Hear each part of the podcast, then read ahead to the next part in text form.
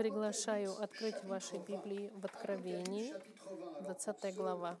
Для тех, кто не знает, это последняя книга Библии. Есть 22 главы в Откровении, мы в 20 главе Откровения.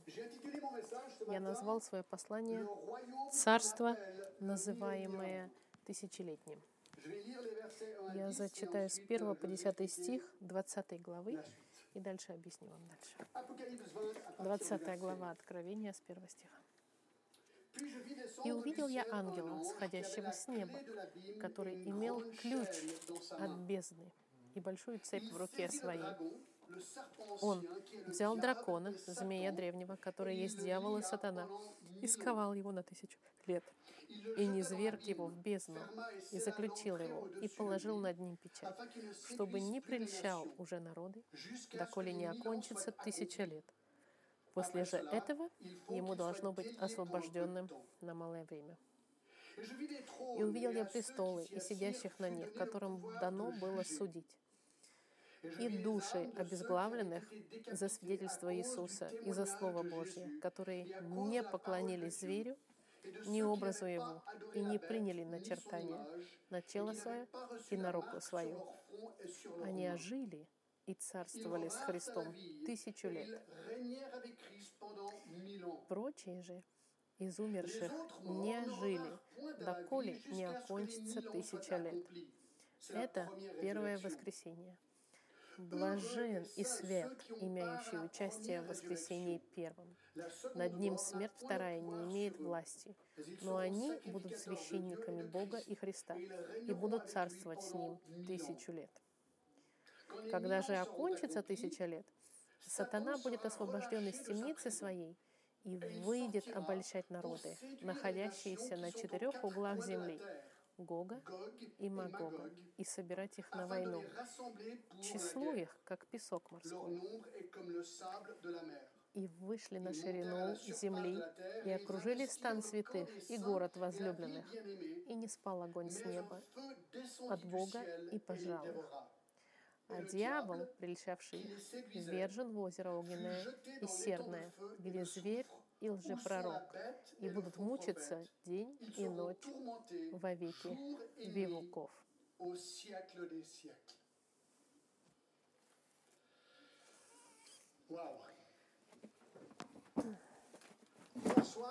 Вчера мы смотрели новости вечером по телевизору. И я должен признаться, что после того, как я послушал новости, мое сердце заволновалось. Смерть за смертью. В Тунизии кого-то там убили, голову кому-то отрубили в Лионе. Час от нас езды, полтора часа. Террористические атаки, бомбы, взрывающиеся. Где-то там в Кувейте. 25 человек погибло. В общем, перечис... перечисляет события, которые зашли за один день. Плюс в пятницу американский курт, суд проголосовал за, за, э, за гомосексуальный брак. Сегодня можно жениться как гомосексуалист или как э, гетеросексуальный сексуальная пала. И все это произошло за одни выходные. Создается впечатление, что в мире не все хорошо. И я, когда это послушал, мы были с моей женой и с моей дочкой, и я должен признаться, у меня сердце заволновалось. И мы говорили о новостях об этом, и после этого мы начали заново передумывать все, и вспоминать все, что Господь сказал, что Он сделал, и то, что Господь контролирует все события жизни, и что мы знаем конец истории. Аминь. Мы знаем конец истории уже. Иисус сказал в Иоанне, пусть сердце ваше не беспокоится. Я пошел приготовить место для вас. Мы знаем конец истории. И это мы сегодня с вами и посмотрим. Мы подходим к концу истории. И это здорово. Я быстренько пробегусь, что мы с вами изучили чтобы понять хорошо контекст. Если вы здесь впервые, новенький, это шестая часть серии, которую мы сейчас изучаем на конец света в соответствии с Иисусом Христом. И все это а, началось с 13 главы Марка, откуда мы начали нашу серию. И мы в хронологическом порядке смотрим события, которые приведут к концу мира, как написано в Библии. Первое, что мы видели, что Иисус называет начало болезни. Вторая часть мы посмотрели, изучили то, что называет Библия, что говорит Библия об Антихристе. В третьей части мы посмотрели период Великой скорби. В четвертой части мы посмотрели вознесение или восхищение церкви. И пятая часть мы изучили то, что Библия говорит о сражении Армагеддонском и возвращении Христа. И шестая часть сегодня — это то, что следует. И я назвал это царство, называемое тысячелетним. Я знаю, что хронологическое чтение книги Откровения открывает что, и это мы видели, что Иисус вернется,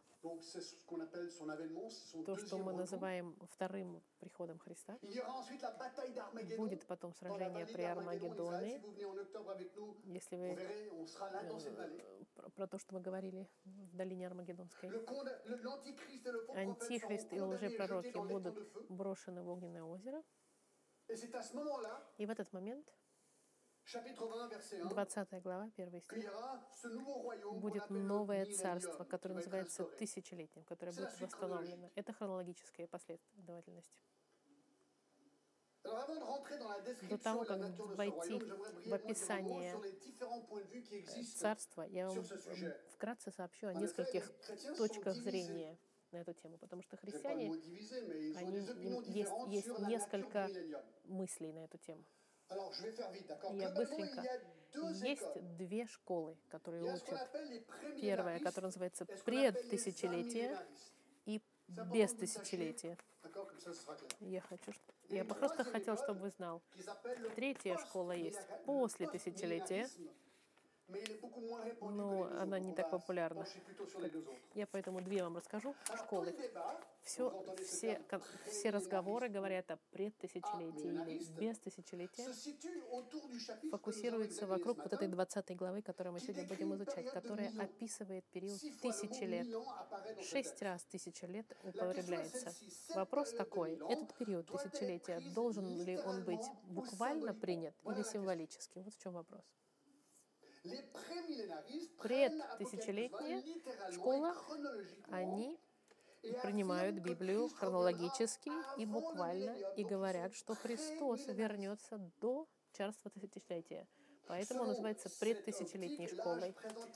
В соответствии с этой верой мы видели с вами э, перед великой скорбью церковь будет вознесена, и Иисус вернется после семи лет и установит царство тысячелетия на земле. И на тысячу лет заключит сатану в бездну.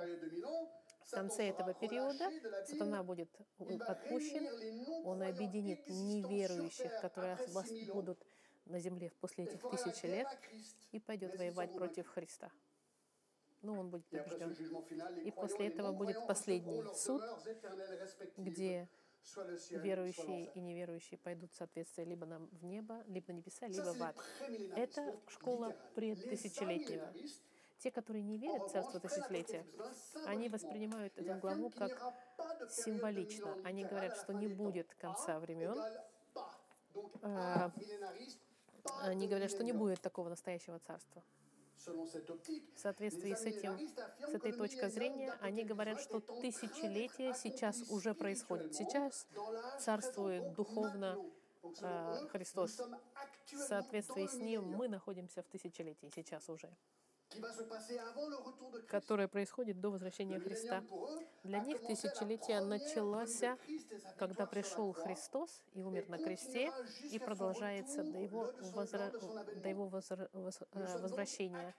И по их словам, мы находимся сейчас в тысячелетии, даже если он уже длится больше двух тысяч лет. Для них это интерпретируется как символично, как долгий период времени. Они, они отвергают Царство Христа на, на земле будущее. В соответствии с их поверением, сатана сейчас, сатана сейчас связан, и христиане сейчас радуются жизни. И Христос царствует в своем царстве, в то время как сатана сейчас связан и не соблазняет людей. Конфликт, конфликт между хорошим и злым, добром и злом будет более интенсивный к концу веры, и, и, и гонения будут усиливаться со временем, по их поверениям. И когда Христос вернется, все воскреснут, и тогда будет суд верующих и неверующих, и оба будут э, опять же отправлены на небо или, на, или в ад. Вот резюме двух позиций. Чтобы вам сказать историю этих двух доктрин, в истории церкви при, пред тысячелетнее поверение это было основное поверение в течение первых трехсот лет церкви. Отцы церкви и ученики апостолов, понятно, они верили в настоящее буквальное царство тысячелетия. Климент Римский, Именас, Поликарп, Джустин Мартин, Тертулиен, Сиприан и так далее. Они все верили в царство тысячелетия на земле. Однако Ориген, Ориген в 185-х годах стал популярным, потому что начал все смотреть аллегорически на все. Он построил таким образом основание, для, как бы, что если бы царство тысячелетия было бы духовным и неземным. Августин, о котором вы слышали, в 1400-х годах, часто называется отцом без тысячелетия.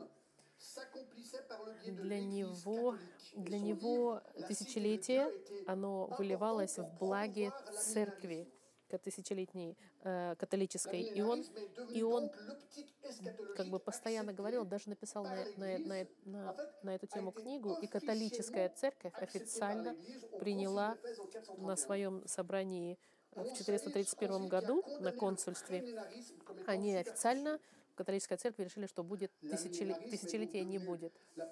И вот эта вот позиция, что не будет царства тысячелетия, а что оно уже существует, духовно была принята. И Мартин Лютер, и Джон Кальвин, они были как раз в этом лагере. И где-то порядка 200 лет назад возвращается очень сильным образом школа предтысячелетия, то есть веры, что будет тысячелетнее царство. Что нужно понять? Есть пасторы и, и очень уважаемые учителя с двух сторон э, с двух сторон школ. И все это люди очень солидные, которые любят Господа, но на этой точке у них могут быть разные мнения. И два моих лучших друга, пастыря, они не согласны с, на, эту, на, эту, на этой теме. Это интересно. Но сегодня утром что я буду делать с тем временем, которое у нас есть?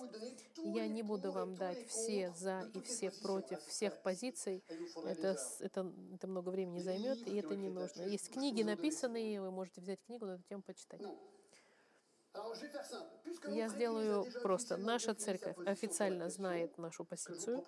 Мы просто сегодня утром мы пройдемся по нашей перспективе. Перспективы предтысячелетия, царства тысячелетия, которое утверждает, что будет тысяча лет буквальных на земле по возвращению Христа в конце великой скорби. И последнее слово — спор на тему, что-то должно восприниматься символично или буквально в Библии. Как определить, если текст библейский должен быть интерпретирован символически или буквально? Потому что в Библии есть буквальные вещи и символические. В чем проблема здесь? Как правило общее такое — и если интерпретация буквальная кажется абсурдной, тогда это должно быть буквально. Э, тогда это должно быть символически. Если это интерпретировано символически, символ должен тогда быть освящен, э, э, как бы уточнен текстом. Я вам дам пример.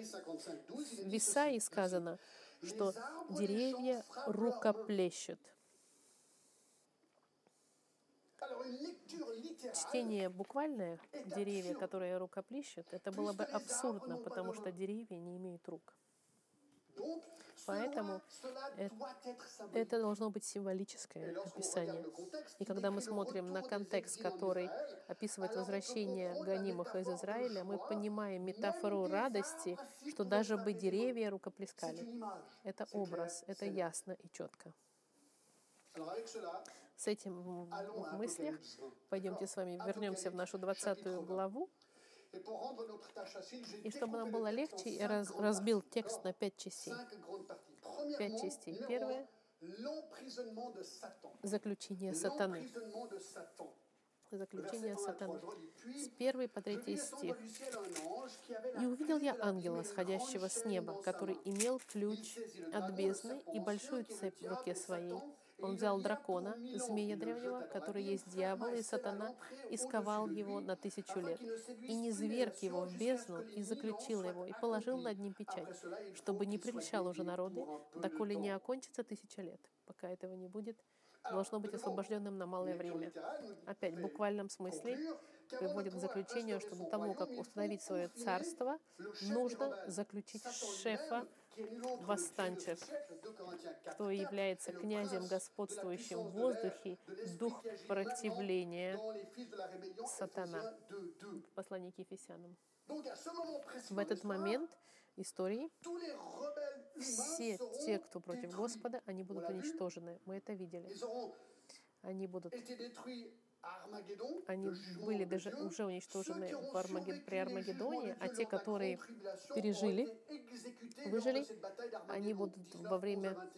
А все, кто пережили великую скорбь, они погибнут при Армагеддоне, Потом сатана брошен в огненное озеро.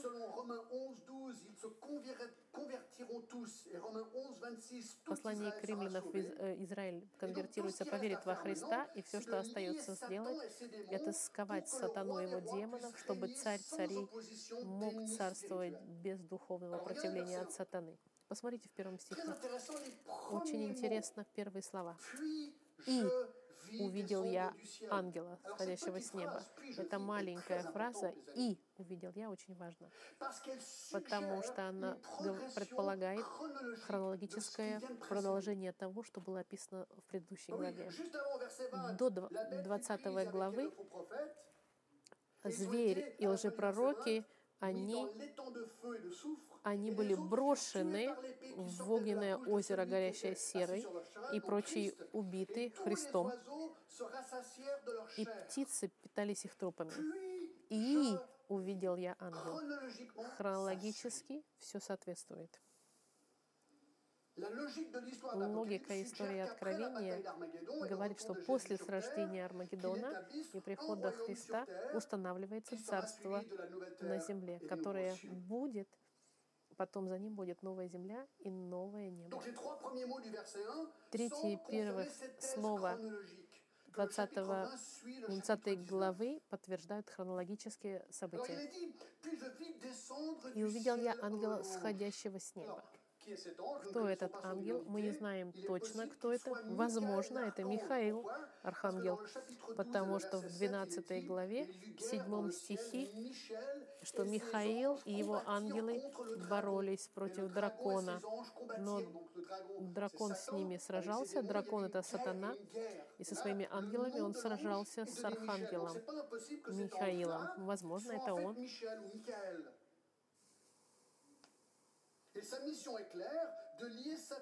Здесь очень четко написано, что они, что они спускаются с небес, где они живут, чтобы заключить дракона. И у него в руках ключ и цепь. Слово «бездна» в Откровении описывает временное место заключения для демонов. Обратите время. Бездна здесь — это не вечное проживание сатаны и демонов. Почему? Потому что послание от Матфея 40, он нам описывает место для них. Он, он скажет,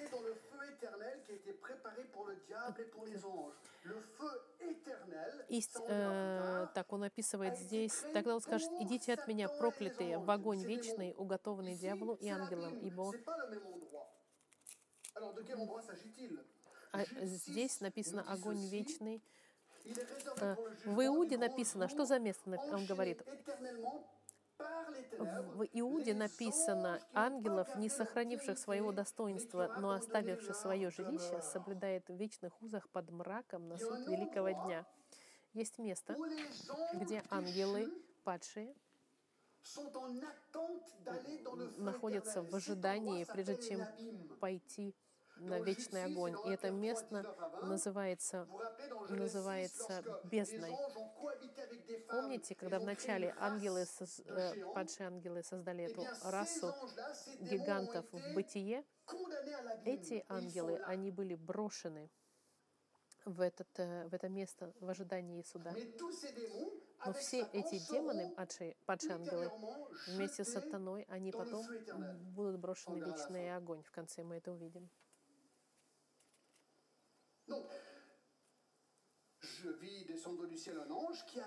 Значит, этот ангел, у которого был ключ э, от бездны и цепь, вопрос задается, ключ этот символический или, или буквальный. Я знала, что вы зададитесь этим вопросом, потому что я тоже задался вопросом, и все задаются вопросом.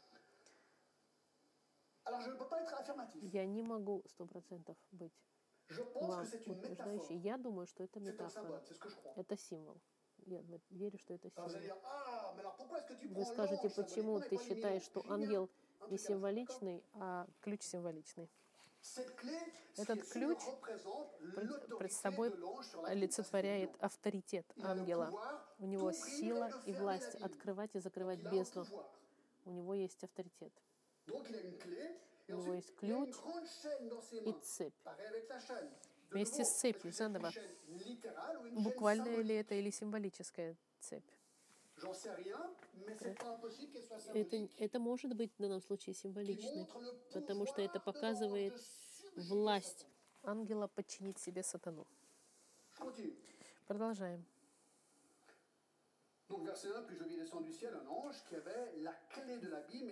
Так, и большую цепь в руке свою он взял дракона, змея древнего, который есть дьявол и сатана, и сковал его на тысячу лет.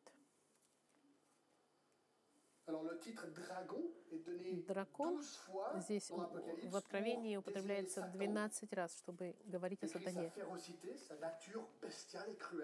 который описывает его жестокую природу. Старый дре- змей древний говорит о том, как сатана, который соблазнял Адама и Еву в форме змея. Дьявол, дьявол это значит... Э, сатана — это противник. Они, он, значит, мы видим, что сатана здесь схвачен и на тысячу лет скован. Это первый раз из шести, который говорит о тысяче лет. Друзья, те, которые не верят в, в тысячелетие, они, они говорят, что сатана уже сейчас скован и что мы сейчас находимся в царстве тысячелетия, даже если он длится больше двух тысяч лет. Наша школа говорит то, что сатана не может быть сейчас скован. Наоборот, создается впечатление, что сатана все больше и больше над, над землей, и он никак не скован сейчас. Я бы хотел с вами поговорить о вопросе тысячи лет. Есть ли причина, которая была бы грамматически верной, по которой бы мы воспринимали тысячу лет символически. Вот в чем вопрос. У меня был на факультете теологии профессор Роберт Тома. Он был учитель хороший. И он написал комментарий на книгу Откровения, и я нашел очень интересно, что он сказал. Он проанализировал цифры, все цифры Откровения. И я вам цитирую, что он сказал. Я перевожу вам, что он сказал. Если Автор Откровения хотел бы описать огромное количество символически Dans Apocalypse 20, в Откровении, почему тогда он не использовал как, как а, тысячи и тысяч, как он chapitre 1, сделал verset 16, ou bien в, первой, в начальных главах, или milliers, comme dans le chapitre 5 et le сотни, verset 11. сотен, тысячи Ou тысяч, как он делал в un 11 nombre aussi главах, или число, которое никто не мог посчитать, 7, verset как 9. в седьмой главе он написал. И я продолжаю цитату, что никакой цифры в книге Откровения нет символической, чтобы можно было проверить это, что она символическая. Использование не символическое является правилом в книге Откровения. Чтобы было 144 тысячи, в 14 главе нужно умножить 12 тысяч на 12 раз. 12 э, колен Израилевых умножить на 12 тысяч человек. Церкви, э, чаши, чаши, печати — это все по семь. Нужно посчитать это все. Три духа нечистых Это три под цифрой. Три ангела, связанные в последние три суда, они тоже три. Семь последних наказаний, их семь, вы можете посчитать одно за другим. 1380 дней соответствует трем с половиной годам и требует буквального подсчета. 12 апостолов и 12 ага, колен Израилевых, их 12. Семь церквей находятся в семи городах существующих. В связи с этим я прихожу к выводу, что на сегодняшний день невозможно воспринимать хоть одну цифру в Откровении, чтобы она была символичной. Для него все, все эти цифры, они буквальны. Ни одна из них не может быть принята символичной. Я нашел очень интересную его цитату. Что он говорит, что даже если некоторые Люди думают, что можно было бы а, это символически интерпретировать, это невозможно. Например, ключ и цепи, они могут быть приняты символически. Но цифры в Откровении никогда не могут быть символичными, они все четкие.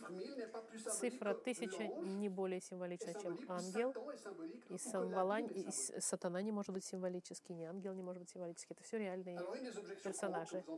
Очень часто, если вы слышите, что во втором послании Петра сказано, «Одно то не должно быть сокрыто от вас, возлюбленные, что у Господа один день как тысяча лет, и тысяча лет как один день». Вы наверняка слышали это. Нужно остановиться и задуматься над этой цитатой. Что говорит Петр? Он говорит, что для Бога тысяча лет как один день. Он сейчас говорит, что тысяча лет это не является тысяча лет. Нет. Он просто говорит, что земные тысяча лет, настоящие тысячи лет, 10 раз на 100, для Бога, как есть, как, для, как один день. Но для нас-то они остаются тысячи лет. Тысяча лет В послании Петра он говорит о настоящих тысячи лет. Перспектива Бога, он говорит, просто что, что сравнивая с перспективой Бога и вечностью, для Него нам кажется тысяча лет это долго, а для Бога это как один день. Для Него это ничто. Но Петр здесь не отвергает, что тысяча лет, они остаются тысячи лет. Заключение. Нет никакой причины думать, что цифры в Откровении могут быть символичными. Если бы Бог хотел символически нам сказать, Он по-другому бы сказал. И первые чтители Откровения, читатели Откровения, когда они читали, что они говорили? Сказали бы они, что это символично? Я не думаю. Я думаю, что а, логическое чтение книги приводит к тому выводу, что здесь настоящие цифры. Donc, l'ange prend Satan, Ангел берет сатану, le jette dans l'abîme, бросает его в бездну, ferme et scelle l'entrée qui est au-dessus de lui. закрывает вход, Verset 3. Il le jeta dans l'abîme, ferma et scella не l'entrée зверг его в бездну и заключил его, и положил над ним печать, чтобы не прельщал уже народы, доколе не окончится тысяча лет. После же этого ему должно быть освож- освобожденным на малое время. Это значит, что его де- де- действие, оно будет полностью остановлено. Он не сможет действовать на мир, как он делает сегодня, и больше не сможет соблазнять народы. Это не значит, что во время тысячелетия люди не будут грешить. Большая часть людей будет рождена от верующих, но со временем они откажутся от Бога. И это будет последнее поколение, которое опять соберется, чтобы пойти и восстать против Бога. Следующее, пойдем с вами на второй пункт. Сатану только что заключили. Царство святых. И здесь это очень интересно. Мы в четвертом стихе. «И увидел я престолы, и сидящих на них, которым дано было судить, и души обезглавленных за свидетельство Иисуса и за Слово Божье, которые не поклонились зверю, ни образу ему, и не приняли начертания на тело свое и на руку свою. Они ожили и царствовали с Христом тысячу лет.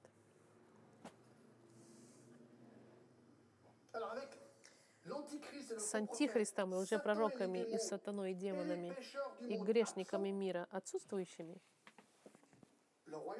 царство тысячи лет начинается doté э, с мира и правосудия и праведности.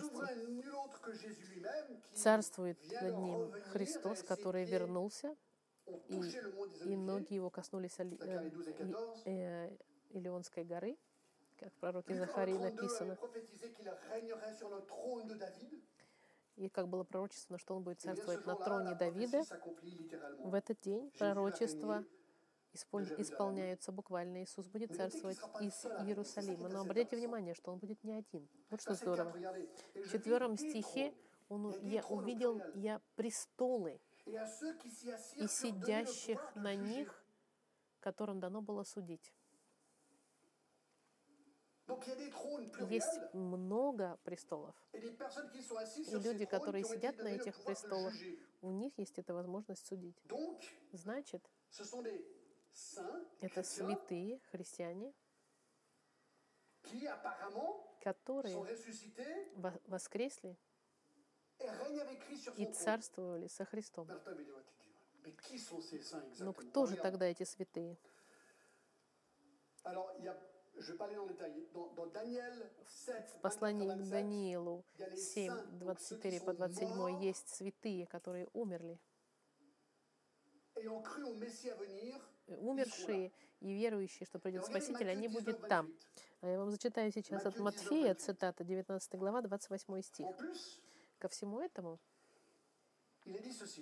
Иисус же сказал им, «Истинно говорю вам, что вы, последовавшие за мной по кибытии, когда сядет Сын Человеческий на престоле славы Своей, сядете и вы на 12 12 trônes, престолах судить jugerez les 12 12 колен Израилевых».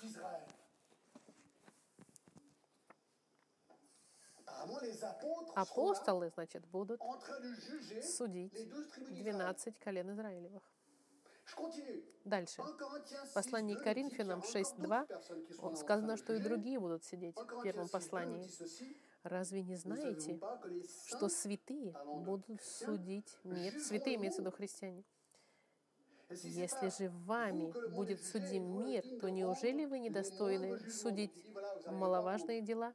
В церкви вы должны друг с другом... он говорит, когда вы не можете друг друга рассудить в церкви, не знаете ли вы, что вы будете судить мир? Он здесь говорит. Dans 2 Timothée Во втором 2, послании 12, к Тимофею 2.12 сказано, Si nous persévérons, «Е- nous если терпим, то с lui». ним и царствовать будем.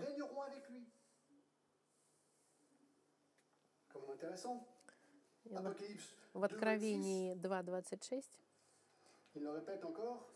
À celui qui повторяет, кто побеждает и соблюдает дела мои до конца, тому дам власть над язычниками. У нас будет власть над язычниками.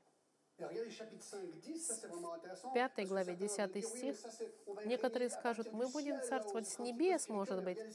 Вот он 5, говорит в 10. пятой главе. И соделал нас царями и священниками Богу нашему, и мы будем царствовать на земле. Dans ce verset 9, ils chantaient un cantique nouveau en disant, Они пели новую песню, достоин взять книгу «Я огнен, агнец закланный», потому что Ты своей кровью искупил людей из всех наций, и Ты сделал из нас священниками для нашего Бога, и будут царствовать на земле. На земле написано, но не на небе. И это еще не закончилось. Будут также c'est verset 4 d'Apocalypse 1 qui dit ça. В 20 главе, в dit. 4 стихе, смотрите, что написано. «И души témoignage». обезглавленных за свиде- 4. на. И увидел я престолы и сидящих на, на, на них, которым дано было судить, и души обезглавленных за свидетельство Иисуса Христа, за Слово Божье, которые не поклонились зверю, ни образу его, и reçu приняли начертание на тело свое и на руку свою. Помните, что Антихрист 666 даст этот знак sur le front et la main droite 666 либо на правую руку, либо на на, на лоб людям, те, которые будут под влиянием сатаны, но те, которые откажутся, христиане, на них будет гонение, они не смогут ни покупать, ни продавать. Они будут décapités. Очень многих э, отрубят голову. Кажется, что это страшно, когда мы об этом думаем.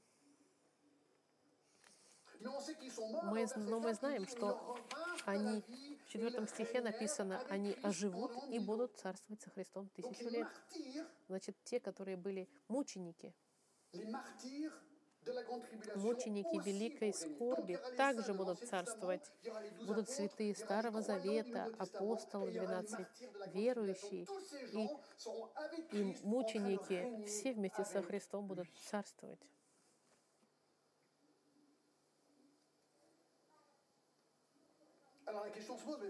Вопрос задается, ну почему, если это царство почти совершенное, в чем необходимость тогда царствовать? Ah, Царствует, когда есть проблемы? А, Вопрос хороший, но в том, что это царство почти совершенное. Поймите, что царство тысячелетия. Там будет лимитированная доза греха. Не прославленные христиане, они будут жить, как мы видели. Будет группа, группа христиан, воз- возрожденных, которые войдут в Царство Тысячелетия.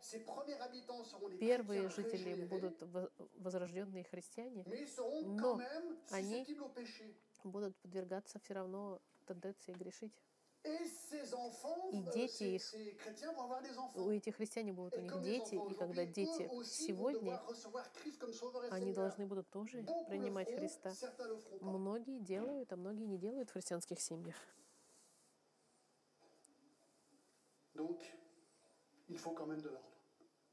Поэтому царствовать нужно, чтобы был порядок. Verset 5. В пятом стихе Les autres morts ne revinrent point à la vie Прочие же из умерших не ожили, доколе не окончится тысяча лет. Это первое. Ah, sont Потому как все верующие будут la чтобы жить со Христом, остальные умершие, это имеется в виду все остальные неверующие, которые, которые умерли во все времена, и они еще не воскресли, они будут воскрешены, но он говорит, другие верующие, они не воскреснут до конца тысячелетия. В конце тысячелетия они воскреснут.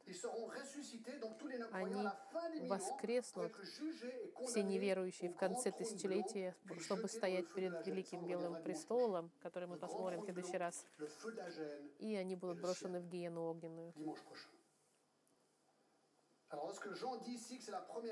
Жан говорит здесь первое воскрешение. Он говорит о христианах, которые воскреснут в начале Царства. Тысячелетия, чтобы жить и царствовать со Христом в течение тысячи лет.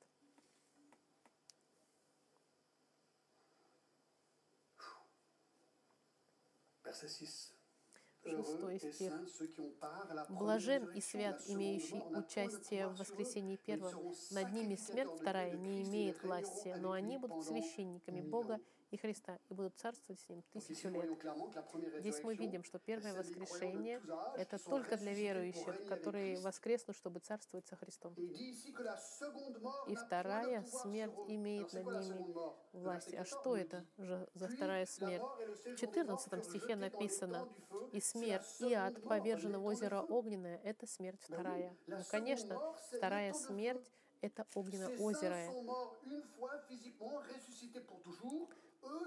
Верующие, которые умерли, они будут воскрешены и никогда не будут судимы.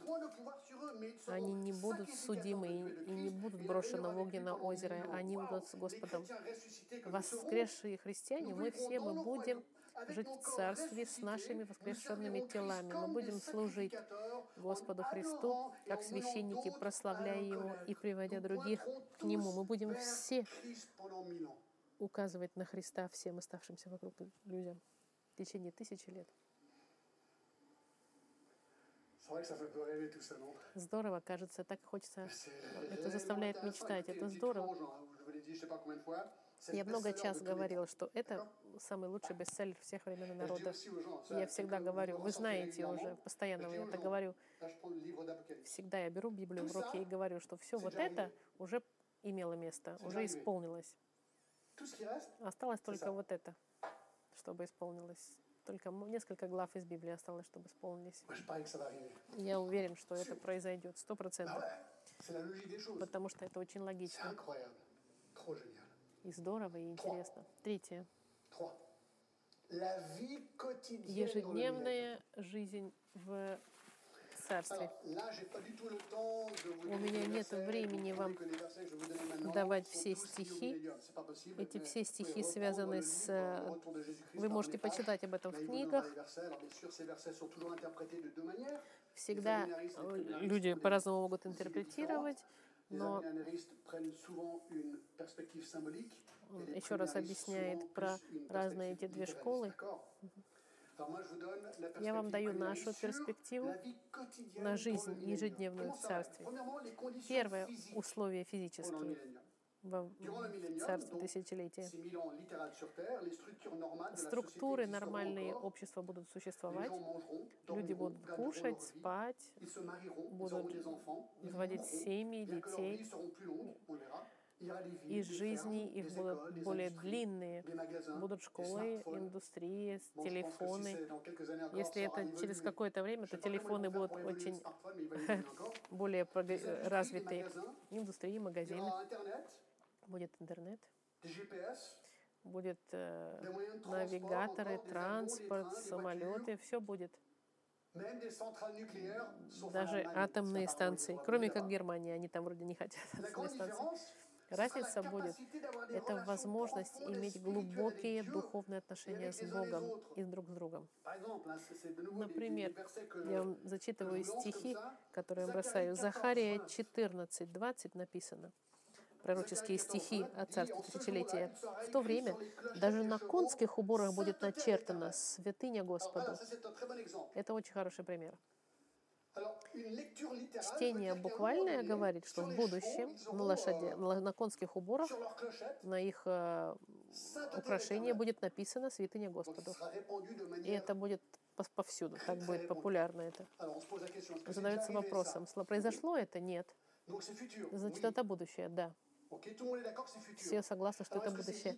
Буквально это мы говорим, что да, А те, которые не верят, они говорят, нет, нет, нет, это символически имея в виду какое-то что-то имеется в виду, но непонятно что.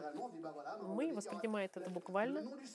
Имя Господа настолько будет распространено, что даже на украшениях для, для животных, для лошадей будет написано «Святыня l'éternel». Господу».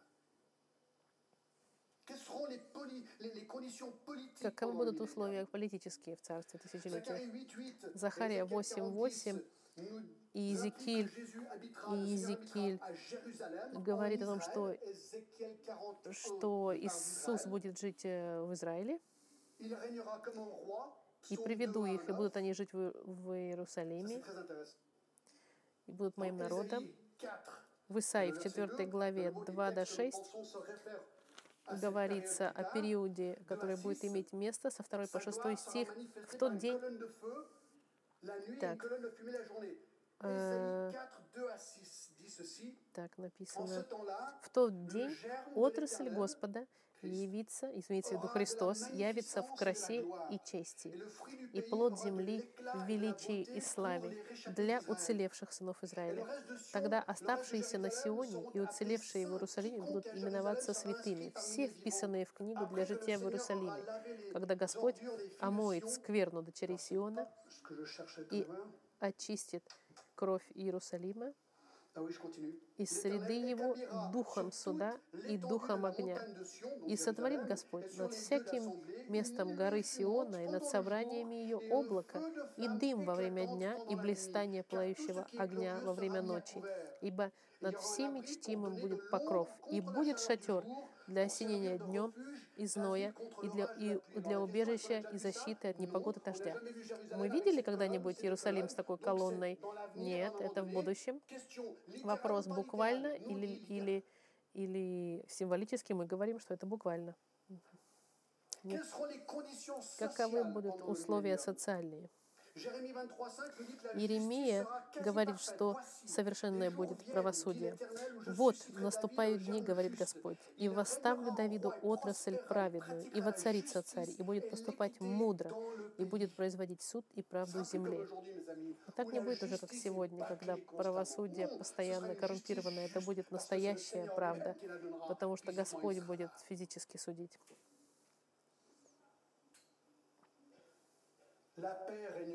Будет мир, сатана будет скован, враги будут уничтожены, и будет большой мир. И верность. в Захарии в 8 главе сказано, «И так, говорит Господь, обращусь я к Сиону и буду жить в Иерусалиме, и будет называться Иерусалим городом истины, и, го- и гора Господа Саваофа горою святыни». Мы знаем, что это еще не произошло, и значит, это будущее. Люди будут жить долголеть. Так говорит Господь Саваоф. Опять старцы и старицы будут сидеть на улицах в Иерусалиме, каждый с посохом в руке от множества дней. Я сегодня еще раз читал Исаия 65, 18.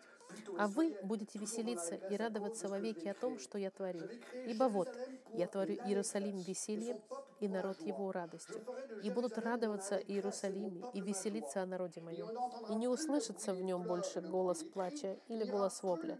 Там не будет больше более малолетнего и старца, который не достигал бы полноты дней своих, ибо столетний будет умирать юношею, но столетний грешник будет проклинаем. Долгие жизни будут. Все будут молодыми там.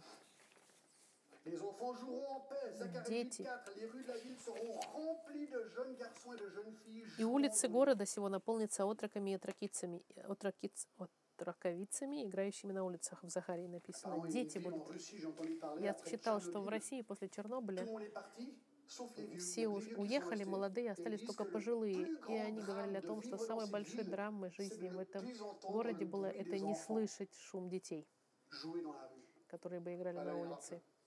Тут в царстве тысячелетия будет много детей. Не будет больше ни 35, болезней 4, никаких. А В Исаии написано, «Скажите робким душою, будьте тверды, не бойтесь, ваш вот Бог ваш придет отмщение, воздаяние les Он придет и спасет вас. Тогда откроются глаза слепых, и уши глухих отверзнутся. Тогда хромой вскочит, как олень, и язык немого будет петь, ибо пробьются воды в пустыне и в степи потоки. Это, это разве не относится к первому приходу Христа? Это может, но он говорит, что пробьются воды в пустыне и в степи потоки. Здесь будет даже будет изменение в Иерусалиме вокруг физическое, которое все озеленеет. И самый известный текст, символично это 11, regardez, или буквально. В Исаии, intéressant. 11 глава, первый стих. Послушайте и посмотрите, буквально это или... Alors, verset, chapitre 11, verset 1. 11 глава. «И произойдет отрасль от корня Иисеева, ветвь racine». произрастет от корня его». Мы все знаем, что это говорится о потомке, о Христе. «И почиет на нем Дух Господень, Дух премудрости и Дух разума, Дух совета и крепости. Дух видения и благо... ведения и благочестия, и страхом Господним исполнится, и будет судить не по взгляду очей своих, и не по слуху ушей своих решать дела. Он будет судить бедных по правде, и дела страдальцев земли решать по истине, и comme une уст своих поразит землю, и духом уст своих убьет нечестивого, и будет припояс, предпоясан чресел его правда, и предпоясанием бедр его истина. А теперь слушайте следующие стихи. Тогда волк будет жить вместе с ягненком, и барс будет лежать вместе с козленком, и теленок, и молодой лев, и вол будут вместе, и малое дитя будет водить их. И корова будет пастись с медведицей, и детеныши их будут лежать вместе, и лев, как bœuf, вол, mangera la будет есть солому, и младенец будет играть над норою аспида, и дитя протянет руку свою на гнездо змеи. Не будут делать зла и вреда ни на всей святой горе моей, ибо земля моя будет наполнена ведением Господа, как воды наполняют море. Вопрос. Ли- Буквально это или символически? Я говорю, что это буквально. Я всегда хотел, я всегда хотел змею, Ah, как домашнее животное или маленького львенка. Вот царство mais это возможно. До царства тысячелетия не пытайтесь заводить таких животных. Заканчиваю. Духовные условия во время царства тысячелетия Zacharie 8, 20 à 23, в Захарии. Написано, что центром прославления будет Иерусалим, будет храм. И Езекииль 40 по 48 главу, 8-9 глав, посвященные этому храму. Этот храм, описанный в Иезекииле, он еще не существует. И все знают, что, что новый храм, который описывается, еще такого не было. Этот храм, будет ли он, он будет построен во время тысячелетия, является ли это символический или буквально? Они, те, которые верят, в то, что это символически, они говорят, что это будет на небесах. Но в этом, в этом весь спор. Но даже сегодня я зачитал статью на эту тему. Лично я убежден, что будет настоящий храм в Иерусалиме. Ésaïe 78, il y aura des conversions abondantes. Будет м, большое количество людей, которые будут приходить к Господу. И везде будет написано спасение. Стены твои, э, и будешь называть стены твои спасением. И в Исаии в 11 главе написано, что земля будет наполнена ведением Господа, как воды наполняют море. И это правда, что должно произойти. Четвертое. Мы подходим к концу возвращения сатаны. И это интересно. В седьмом стихе 20 главы мы возвращаемся. Седьмой стих. Когда же окончится тысяча лет? Тысяча, через тысячу лет, значит. И сатана будет освобожден из темницы своей. Сатана должен быть в течение тысячи лет в темнице, и здесь его отпускают. Он сможет вернуться на землю и начать свое деяние соблазнения, соблазна, обольщения народов. Для чего? В восьмом стихе. следующий пункт, последнее восстание. Восьмой стих.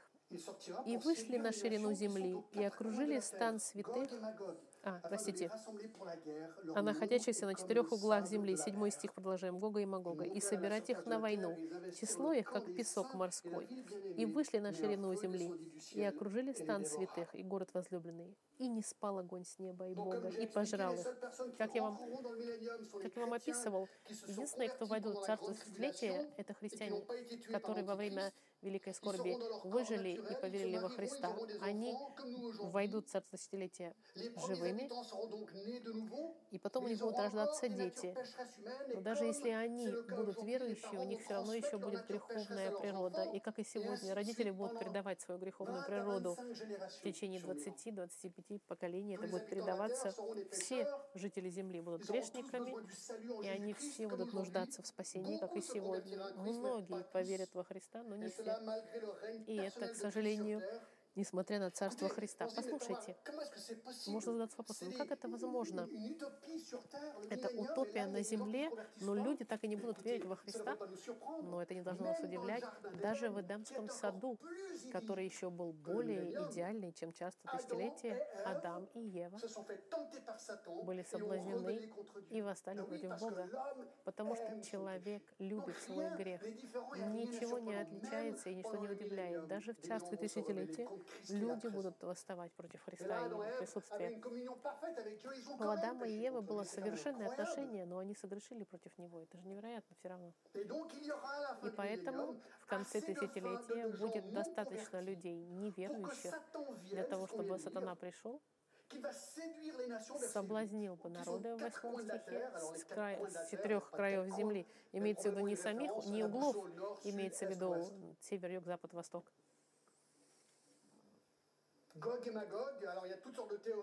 Есть много теорий на, по c'est. поводу Гога и Магога. Мы не можем сказать leaders сто dans l'armée de процентов. Сатана. Это имеется в виду лидеры в армии сатаны. Их количество как морской песок. Много людей. Verset 9, ils montèrent à la surface de la terre, ils investirent le camp des saints et la ville bien-aimée, mais un feu И вышли на ширину земли, в Cette 9 immense стихе, и окружили стан святых и город возлюбленных. Это напоминает нам сражение при Армагеддоне. Они опять направляются к Иерусалиму, потому что Иисус царствует в Иерусалиме, и мы с Ним в Иерусалиме. Но мы видим, что огонь сходит с небес и пожирает их.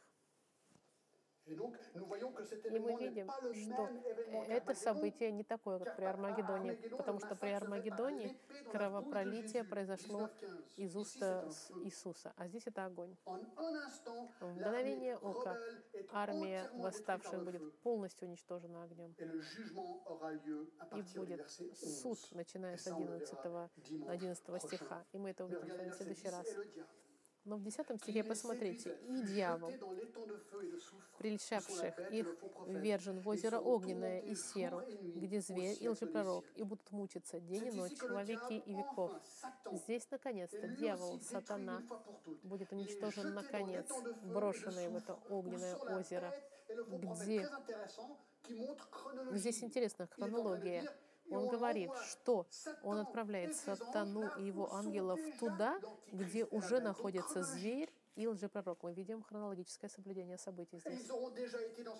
Они, дверь и лжепророк, уже тыс- тысячу лет находились там. И какова Eh природа этого места? Мы видим место мучения день и ночь во веки веков. Вечно. И без остановки. Для тех, кто считает, что ад не существует, что вы делаете тогда с такими стихами? И дальше идет 11, логическое заключение. И увидел я великий белый престол и сидящего на нем. И дальше. Бог будет судить. И это мы увидим в следующее воскресенье.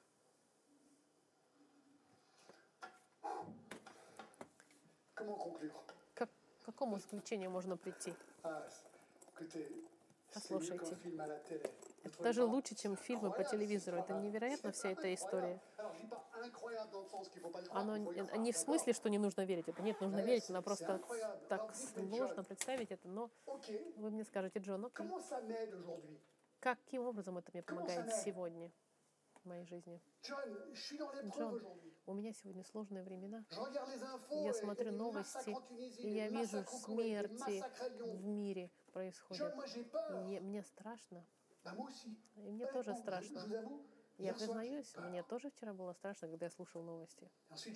Но потом я вспомнил обо всем этом и сказал себе, Джон, подожди, христиане, Христиане во время великой скорби им головы отрезали, обезглавливали. И они при всем при этом потом царствуют со Христом. Не бойся. Не позволяй своему сердцу бояться. Смотри, что тебя ждет. И это надежда христианина. И я задаюсь одним и тем же вопросом. Ты уверен, что ты христианин? Вот самый главный ключ. Если ты не христианин, Когда придет сатана, ты возьмешь, примешь эту знак зверя. Но сегодня у тебя есть еще возможность, ты можешь раскаяться и сказать «да» Господу. Христу, и ты будешь спасен от всех этих мучений. Помолимся в заключении.